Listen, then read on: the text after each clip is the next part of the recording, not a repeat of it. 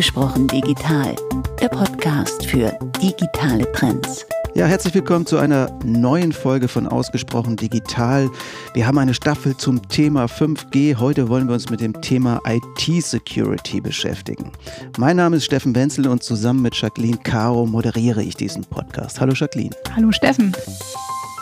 Ja, und Thomas Hase ist heute zu Gast. Er ist ein Experte im Bereich IT-Security bei der T-Systems Multimedia Solutions. Thomas, vielleicht stellst du dich mal kurz selbst vor, was du machst und was so deine Schwerpunkte in deiner Arbeit sind. Ja, das mache ich natürlich gern. Erstmal vielen Dank für die Einladung. Wie gesagt, Thomas Hase. Ich leite hier eine Abteilung in der MMS. Und zwar, die beschäftigt sich mit zwei Schwerpunktthemen. Einmal Penetration Testing. Also wir brechen in Netzwerke ein, wir untersuchen Applikationen, natürlich im Auftrag des Kunden. Und das zweite ist IT-Forensik. Und da ist es dann, wenn es zu spät ist, kommen unsere Leute im Prinzip vor Ort, gucken, ob der Angreifer draußen ist, was er gemacht hat und versuchen ihm natürlich habhaft zu werden. Muss man aber dazu sagen, geschieht nicht oft, aber es ist ja wichtig, dass er wieder draußen ist. Seit wie vielen Jahren beschäftigst du dich schon mit dem Thema IT-Security? Ach, kann ich gar nicht mehr so lange zurückdenken. Ich glaube, 96 habe ich angefangen zu studieren. Ziemlich lange. Und nebenbei war ich beim Chaos Computer Club. Bin ich immer noch. Und ich bin hier 2004 in die MMS gekommen. Eigentlich als Entwickler. Da war das Thema Sicherheit hier noch gar nicht so groß. Dann haben wir 2006 einen großen Sicherheitsvorfall gehabt bei der Telekom. Und den habe ich mitgeholfen aufzuklären. Und da haben wir dann gedacht, da gründen wir doch mal eine Abteilung. Und so hat sich das immer mehr, wie gesagt, dann rausgestellt. Mittlerweile sind wir knapp 60 Leute, die entweder hacken oder dann forensisch aufklären. Also das hört sich alles sehr spannend an, wie ein Krimi quasi. Das, was du tust, bezeichnet man ja auch als White Hacking. Also bist du so eine Art V-Mann äh, in den Systemen, um zu überprüfen, beziehungsweise äh, die, du gibst dann Informationen wieder weiter. Kann man das so beschreiben oder was ist White Hacking genau? Ich würde mal mit dem Begriff Hacker vielleicht mal aus einer anderen Perspektive beleuchten. Ja? In, der, in den Medien steht ja immer, das ist jemand, der die ganze Zeit im Keller sitzt, Cola trinkt, Pizza isst. ja. Es herrscht auch die Meinung, der muss sehr technisch sein, also wirklich einen ziemlich technischen Hintergrund haben. Das ist sicher hilfreich. Ja. Äh, ich denke aber, ein Hacker sollte zwei Sachen haben, ne, die unbedingt dazugehören. Das eine ist Kreativität. Müsst ihr euch das so vorstellen, es ist schon, wir bekommen ein bestimmtes Netzwerk, wir bestimmte äh, Applikationen und müssen dann ziemlich kreativ sein, dann versuchen da irgendwie einzudringen. Ja, das zweite, ich würde es mal sagen, ist so destruktive Energie. Ich habe immer gesagt, früher kriminelle Energie, das wäre aber dann wahrscheinlich der Black Hacker, ja. Und destruktive Energie ist, während ein Softwareentwickler, Architekt oder sowas was baut, da würde ich dann im Prinzip als Tester versuchen, das eher kaputt zu machen, irgendwas zu zerstören und freue mich dann natürlich, wenn ich irgendwo eine Schwachstelle gefunden habe. Was man aber dazu sagen muss, äh, wenn man das für Firmen macht in dem Auftrag, ist natürlich für den Kunden dann immer wichtig, auch die Schwachstellen zu schließen, Hinweise zu geben, äh, damit es dann am Ende sicherer wird. Sag mal, könntest du ein 5G-Netz hacken? Es gibt ja nur einige Testinstallationen, sage ich mal, bei uns, ja, während in anderen Ländern das natürlich schon weiter ist. Ich denke, die Chancen stehen nicht schlecht. Ja, man muss dann immer gucken, was man unter Hacken versteht. Äh, nehmen wir mal zum Beispiel die Schweiz. Ja, da ist ja, sage ich mal, da schon der Rollout ein Stückchen weiter fortgeschritten. Und es gibt zum Beispiel eine Angriffstechnik beim Hacken, ist das Ganze zu stören, ja, indem ich ein kleines Gerät habe, wenn ich jetzt zum Beispiel mit dem Handy telefonieren würde über 5G oder irgendwas runterlade und da habe ich dann so, ist meistens so groß wie eine Zigarettenschachtel, kann auch größer sein, einen kleinen Störsender. Und wenn ich den anmache, dann ist ringsrum im Prinzip kein Telefonieren mehr möglich, kein Downloaden und solche Sachen. Und jetzt im Vorbereitung auf den Podcast habe ich mich noch so informiert, was es jetzt an Störsendern aktuell gibt. Ja. Und da haben die Österreicher, weil es in Deutschland verboten ist, haben jetzt auch die ersten 5G-Störsender rausgebracht. Ja.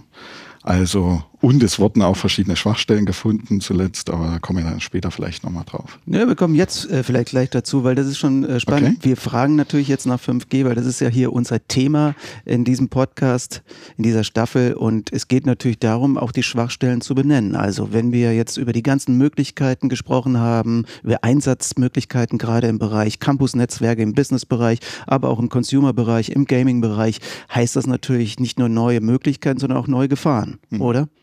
Ich würde mich dem Thema mal aus zwei Richtungen auch hier nähern. Ja, das eine, ich würde mal auf die Befürchtung drauf eingehen. Ja.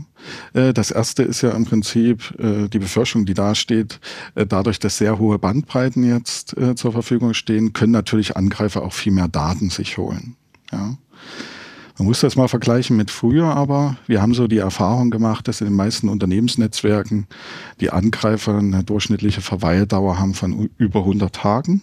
Also über 100 Tagen sind die Angreifer im Netz, bevor sie entdeckt werden. Da könnt ihr euch auch vorstellen, dass auch mit den herkömmlichen äh, Techniken da genügend zu holen ist ja, und rauszuschaffen ist. Das, äh, was auch immer äh, propagiert wird, ist, dass auf einmal alle Geräte im Netz sind, also im öffentlichen Internet, äh, Internet dazu, ja, damit auch erreichbar sind und angreifbar durch die zunehmende Vernetzung können wir davon ausgehen, dass es immer mehr Geräte gibt, ja, die jetzt zu, zu sogenannten Botnetzen zusammengeschaltet werden. Man muss aber gerade so beim Thema Campusnetze schon ein Stückchen differenzieren. Die sind, wenn sie natürlich gut abgesichert sind, nicht übers äh, öffentliche Internet verfügbar. Also es gab, wie gesagt, vor, ich glaube, diese Woche war es, äh, von Bruce Schneier, der hat sich mal mit äh, 5G, also ist ein Sicherheitsforscher, ein ziemlich bekannter, äh, äh, stärker auseinandergesetzt und hatte so eher global galaktisch drei Thesen aufgestellt. Grundsätzlich kommt er erstmal dazu, dass wir weiterhin mit einem unsicheren Mobilfunkstandard leben müssen, auch bei 5G. Ja. Hat ihn ziemlich heftig kritisiert. Er geht auf drei Punkte ein, und zwar der Standard sei einfach zu komplex. Ja. Wenn man sich den durchliest, ähm, Komplexität ist ja immer ein Feind von IT-Sicherheit. Ja, woher kommt das? Äh, umso komplexer ein System wird, umso mehr Abhängigkeiten es und sowas gibt, umso wahrscheinlicher ist es natürlich, dass Fehler passieren. Ja, bei Implementierung oder die Fehleranfälligkeit steigt. Das zweite Thema 4G wird ja nicht verschwinden mit 5G. Das haben wir, glaube ich, in einer der ersten Folgen schon mal gesagt. Und das bedeutet natürlich, dass es immer wieder, dadurch, dass es so eine Vermischung dazu gibt, es gibt dann auch verschiedene Angriffsvektoren, zum Beispiel von 5G auf 4G bestimmte Netze im Prinzip dann runterzudrücken. Sind natürlich automatisch Netze, die jetzt, äh, sage ich mal, 4G oder im schlimmsten Fall dann auch 3G, äh, sind dann die Sicherheitsprobleme dort wieder da. Ja. Und was er auch noch bemängelt hat, dass viele Sicherheitsfeatures, die jetzt bei 5G vorgesehen sind, dass die optional sind. Äh, und ähm, dann entweder implementiert werden können oder nicht. Und man hat schon vorher bei 4G gesehen, dass eben nicht alle Features, die man hätte implementieren können, auch implementiert wurden. Man hört ja jetzt immer viel von den Campusnetzen, dass die ein geschlossenes Netzwerk sind und von außen nicht erreichbar sind. Gibt es dennoch Angriffsgefahren im Campusnetz? Genau. Also Campusnetze sind ja erstmal nichts Neues. Ja, also es gibt ja jetzt auch Campusnetze, die umgesetzt werden mit äh, 4G und äh, zum Beispiel, äh, zum Beispiel Wi-Fi. Es sind ähnliche, sage ich mal, Sicherheitsmechanismen, die man jetzt trifft, muss man auch äh, in Zukunft treffen dazu. Ja, wie du schon sagst, also es ist vielleicht keine gute Idee, das unbedingt übers Internet erreichbar zu machen. Auch jetzt sind die, sage ich mal, entkoppelt davon. Was äh, weiterhin bleibt, ist das ganze Thema Stören. Ja, wenn ich jetzt eine bestimmte Fabrik habe oder ich sag's mal, ich, ein gutes Beispiel ist vielleicht auch der Flughafen. Ja, und dort funkt dann im Prinzip alles. Und wir kennen ja auch die Angriffe mit so Drohnen, die dann mit Störsendern irgendwo drüber fliegen und dann, sage ich mal, Schaden im Schlu also in, in, dem einen Fall machen können. Oder sie tun jetzt, sage ich mal, irgendwelche Vertrauens vertraulichen Daten stehen. Ja. Was ich, äh, was man sagen muss, dass die Vorgaben für 5G ein Stückchen härter waren, als wie sie im Prinzip für 4G und kleiner gemacht wurden. Ja, es gibt Vorgaben durch das Telekommunikationsgesetz ja, von der Bundesnetzagentur mit äh, dem BSI äh, entwickelt, die da bestimmte Vorgaben machen dazu. Es gibt äh, Vorgaben für die Hersteller. Die Hersteller müssen sich bei kritischen Infrastrukturen beziehungsweise bei Komponenten auch einer Freigabe beziehungsweise einer Zertifizierung unterziehen. Und was zum Beispiel ähm, zwar jetzt auch schon gemacht wird, wenn es ordentlich gemacht wird in so einem Campusnetz, ist zum Beispiel ein Monitoring des Netzwerkes äh, auf bestimmte Störanfälligkeiten, ja, ob alles noch funkt, beziehungsweise ob es jetzt zum Beispiel irgendwelche Störungen durch Störsender oder sonst was gibt. Es muss ja auch nicht unbedingt immer ein Störsender sein. Es gibt ja auch manchmal bestimmte andere Geräte, die funken und dann auf vielleicht in einer ähnlichen Frequenz oder sowas das dann stören. Und die Meldepflichten sind natürlich ein Stückchen härter geworden. Ja, also wenn jetzt bestimmte Angriffe sind, das gab es jetzt unabhängig von 5G schon, aber gerade so bei kritischen Infrastrukturen sind die Meldepflichten einfach deutlich schärfer geworden. Was können jetzt Unternehmen tun, um diesen Bef Gefahren zu begegnen?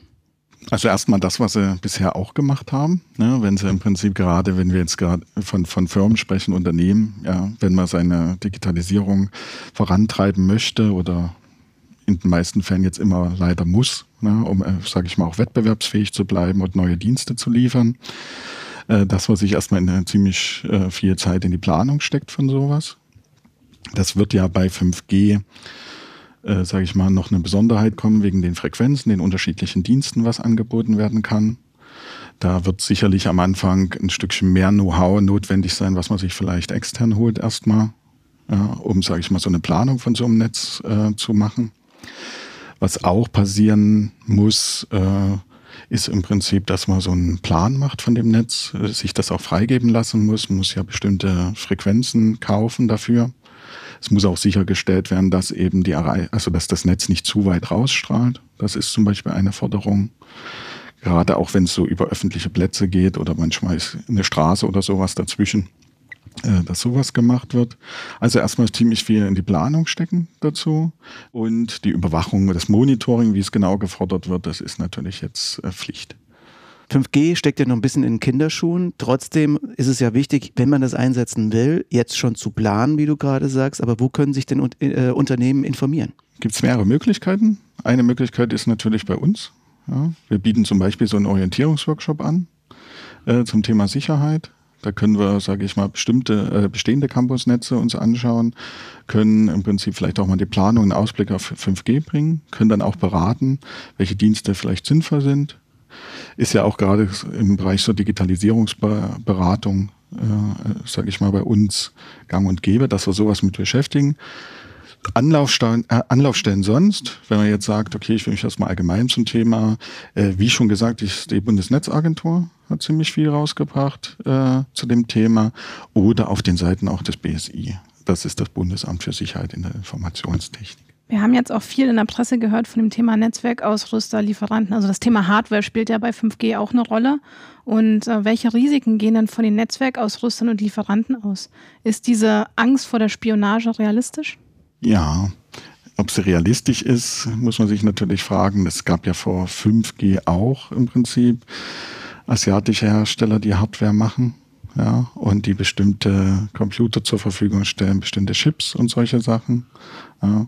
Natürlich stellt sich die Frage jetzt bei 5G auch.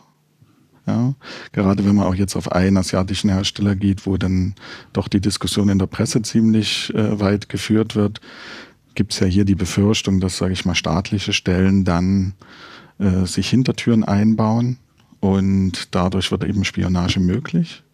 Man muss bei der Sache äh, zwei, also muss zwei Sachen dabei beachten. Das eine ist, äh, wenn das ein Staat kann und hat sich im Prinzip so Hintertüren offen gelassen, dann schwächt man ja automatisch die Sicherheit von bestimmten Produkten und äh, dann hier im Prinzip auch von 5G. Und wenn das ein Staat dann kann, dann ist natürlich auch öfters schon in der Vergangenheit passiert, dass das dann Kriminelle diese Hintertüren auch finden und dann über diese Schlupflöcher, sage ich mal, so ein, äh, so ein Netz oder beziehungsweise so ein System auch angreifen können. Was hat man jetzt in Deutschland gemacht? Eben diese dass die Hersteller von solchen äh, Infrastrukturen äh, sich einer Sicherheitszertifizierung äh, unterziehen lassen, also für ihre Produkte. Ja. Äh, und man hat sich aktuell in Deutschland noch entschieden, dass man eben niemanden ausschließt. Aber auf deine Frage zurückzukommen, ja, es ist, sage ich mal, davon auszugehen, ob sie realistisch ist. Das Lass uns doch mal ein bisschen darüber reden, was die Konsequenzen von so einem Hacking dann in einem 5G-Netzwerk dann sein könnten gegenüber dem, was wir heutzutage erleben. Also ich sag mal, so autonomes Fahren, was ja auch über 5G betrieben werden soll und dann auch effizienter wird, besser wird, leichter steuerbar wird. Ist das jetzt eine größere Gefahr, weil dann Menschenleben dranhängen, als wenn jetzt die SMS an deine Freundin abgehört wird? Gut, äh, wie gesagt, man muss, äh, man muss ein Stückchen unterscheiden. Ja? 5G ist halt, wie gesagt, eine Technik für autonomes Fahren. Ja? So ein Fahrzeug, in dem du dann sitzt, hat natürlich auch noch andere äh, äh, Techniken eingebaut, wie zum Beispiel Radar. Es wird natürlich immer so sein, wenn du jetzt äh, über, wenn du ein Auto angreifst äh, als Hacker, greifst du wahrscheinlich nicht das 5G an, sondern du wirst wahrscheinlich die Software, die auf dem, äh, auf dem Auto läuft, angreifen. Und dadurch, dass eben, und das ist ein Problem, weil 5G immer mehr vernetzt wird, also das ist nicht ein Problem von 5G, aber es erleichtert halt die Vernetzung. Dadurch werden natürlich immer mehr, sage ich mal, Sachen dann auch angreifbar. Mhm. Und das ist auch wichtig, ja, selbst wenn äh, wir, sage ich äh, mal, ich vergleiche mal LTE mit 5G. Und zwar im schlimmsten Fall könnte ja das passieren, was jetzt äh, der, der Bruce Schneier da gesagt hat. Wir haben wieder ein unsicheres Mobilfunknetz. Das tut aber trotzdem jetzt die Softwarehersteller, die ja natürlich auf diesem Netzwerk aufbauen und Dienste anbieten, nicht davon entbinden, dass die trotzdem ihre Software sicher entwickeln müssen. Könnt ihr euch das so vorstellen? Du hast jetzt zum Beispiel irgendwas äh, vertrauliche, sage ich mal, Informationen, die du mit deinem Arzt oder sage ich mal mit einem Krankenhaus austauschst, weil du jetzt irgendwelche Tools hast beziehungsweise irgendwelche im Idealfall so eine Fitnessuhr oder irgendein Fitnessband und solche Sachen. Dann kannst musst du trotzdem, also muss zumindest der Hersteller dafür sorgen, dass diese Informationen dann sicher über das, auch über das 5G-Netzwerk, selbst wenn es unsicher wäre, äh, zum Arzt oder ins Krankenhaus kommen. Entweder mit einem Tunnel, mit Verschlüsselung oder ähnlichen Sachen. Also die Sicherheitsrisiken sind die gleichen wie vorher ähm, oder sind sie größer? Das habe ich jetzt noch nicht so richtig verstanden. Also die Sicherheitsrisiken sind ähnlich ja, dazu. Äh, wie man vielleicht schon raushören konnte, ist einfach das Ausmaß der Vernetzung, äh, sage ich mal, größer. Dadurch, dass jetzt äh, durch die Digitalisierung immer mehr kommt, gibt es natürlich auch mehr zu holen. Ja? Äh, wenn der Standard ordentlich umgesetzt wird, wenn er im Prinzip ähm, gut implementiert wird, dann wird es etwas schwieriger werden für die Hacker. Aber auch in der Vergangenheit hat es gezeigt, dass es immer so ein Wettlauf bleiben wird. Ja? Also es kommt eine neue Technik raus, die Hacker entwickeln neue Werkzeuge und dann geht das Spiel immer weiter. Wir haben jetzt natürlich hier, warum ist jetzt 5G ist eine neue Technik, wie du schon sagst, also zumindest für die Deutschen. Äh, und wird jetzt, sage ich mal, so langsam ausgerollt. Und jetzt fangen natürlich Hacker an zu spielen, gucken sich das Ganze an. Und dadurch, dass es noch nicht so in der Masse, ich sag mal so in der Softwareentwicklung beziehungsweise wie man sowas sicher betreibt, die Erfahrungen da sind, passieren natürlich jetzt am Anfang auch äh, Fehler, die jetzt vielleicht dann in Zukunft entweder noch ausgemerzt werden, ja, das muss man ja auch äh, sehen. Äh, wir hatten auch äh, beim Start von den anderen Mobilfunkstandards äh, Angriffe, die halt wie gesagt möglich waren und dann nach und nach ausgeschaltet wurden. Ja, gerade so in das Tracking von Nutzern, was ja immer sehr oft äh, früher dann noch gezeigt wurde. Also ist es ein Hase- und Igel-Spiel? Wie immer, ja. ja, wie immer, aber vielleicht ist ja dieses Hase- und Igel-Spiel ja auch für euch White Hacker gar nicht so schlecht, weil ihr könnt natürlich paar Sachen irgendwie austesten, ausprobieren, äh, was dann an Angriffsmöglichkeiten passieren kann. Aber Re der Realitätscheck ist doch immer nochmal ein anderer, wenn es dann wirklich passiert. Da bist du wahrscheinlich manchmal auch schon für äh, also Hacking-Möglichkeiten gestellt worden, die hättest du dir wahrscheinlich in deinem Kopf auch nicht ausdenken können, oder? Mach mal ein Beispiel. Ich soll dir ein Beispiel geben. Ja, ja ich bin ja kein Experte.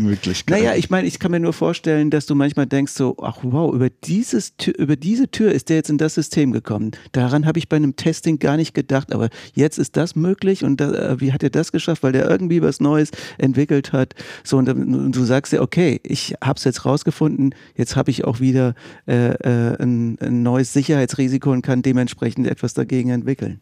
Genau, also was, äh, was du vielleicht ansprichst, ist, wenn gerade so äh, äh, Sicherheit durch Verstecken, also Security by Obscurity. Ja?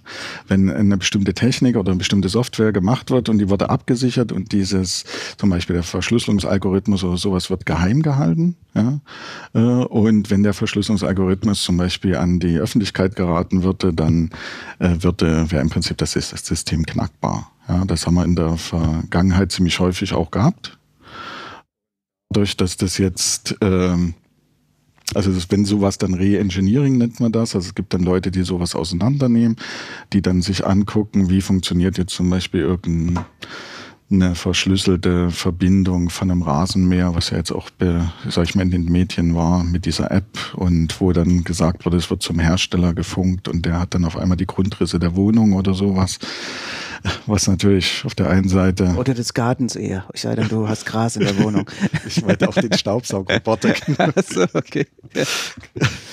genau, das war nicht. Also der Staubsaugerroboter, der in der Wohnung rumfuhr und äh, auf dem Handy konnte man dann im Prinzip den Grundriss seiner Wohnung sehen. Äh, und ein Sicherheitsforscher hat dann eben rausgefunden, dass der Hersteller von dem äh, Saugroboter diese Daten jetzt auch gespeichert hat und die dann in der Cloud verfügbar waren. Und wenn jetzt jemand diese Cloud angegriffen hätte, an diese Daten gekommen wäre, was auch immer er dann mit dieser Sachen gemacht hat. Also äh, Sicherheit durch Verstecken oder Security by Obscurity ist halt grundsätzlich erstmal keine gute Idee. Du hast jetzt schon ein schönes Beispiel genannt, das uns private Nutzer jetzt auch betrifft. Ja, wie müssen wir uns denn jetzt verhalten im Thema 5G? Müssen wir jetzt irgendwie besonders mit unseren Endgeräten umgehen, dass wir auf der sicheren Seite sind? Also da muss man dazu sagen, so viele Endgeräte gibt es ja erstmal noch nicht. Ne? Also wenn man jetzt, ähm, es wird ja von 5G immer von diesen Handys gesprochen, bleibt man mal dabei. Äh, da werden sich dieselben Sachen, die du bisher äh, gemacht hast, also was immer gut ist, sage ich mal, sind Updates einzuspielen, die Software auf dem neuesten Stand zu lassen. Ja? Ich gebe mal ein gutes Beispiel. Wir hatten jetzt äh, 5G. Äh, du benutzt ein 5G-Handy dazu und machst dir jetzt Sorgen, dass du abgehört werden kannst. Ja? Wenn du jetzt äh, bleibt man mal bei einem Messenger und der verbreitetes WhatsApp nutzt, ja, die halt wie gesagt eine Verschlüsselung oben drüber gelegt haben über das Netz, dann bedeutet das erstmal, dass auch das 5G vielleicht Schwachstellen haben kann, aber jetzt äh, durch die äh, Verschlüsselung, die WhatsApp dir bietet, äh, du trotzdem sicher kommunizieren kannst. Was ein weiteres Angriffstor ist, ist natürlich dein Handy selber. Ja, dass jemand versucht, dein Handy dann, das ist aber bei LTE jetzt auch so. Ne? Dadurch, dass es im Internet ist, ist es erstmal grundsätzlich, äh, sage ich mal, sichtbar. Oder du tust dich in einem WLAN be äh, befinden und der Angreifer dort auch. Und wenn du jetzt dein Handy zum Beispiel nicht ordentlich geupdatet hast, dann infiziert er das mit einer bestimmten Schadsoftware und dann hilft dir auch keine sichere 5G-Verbindung oder auch kein sicheres WhatsApp, wenn das Endgerät selber infiziert ist. Also Jeff Bezos jetzt in dem Fall hätte auch 5G nicht geholfen, wenn er sich das Video über Saudi-Arabien anguckt und dementsprechend dann Schadsoftware installiert wird. Genau. Freust du dich auf 5G, Thomas? Weiß ich noch nicht. auf Arbeitsebene glaube ich schon. Ja weil, äh, denke ich mal, jede neue Technik, jede neue, ich sag's mal nur, jedes neue Spielzeug bietet dann natürlich wieder Sachen, mit denen man sich beschäftigen kann, was man ausprobieren kann. Man kann experimentieren, kann das Ganze wieder ein bisschen destruktiv angehen. äh, und ja, es wird ja wahrscheinlich eine neue Spielwiese sowohl für die Industrie, die sich da viel verhofft, aber wie gesagt auch für Hacker. Aber gibt es für dich privat auch Nutzungsszenarien, wo du sagst, oh, das wird spannend für mich? Muss ich sagen, habe ich mich in der Form da, wie gesagt. Also bist kein Gamer. Nö. okay. Da, ja, da habe ich mein Hobby zum Beruf gemacht, da bleibt da wenig Zeit für. Okay.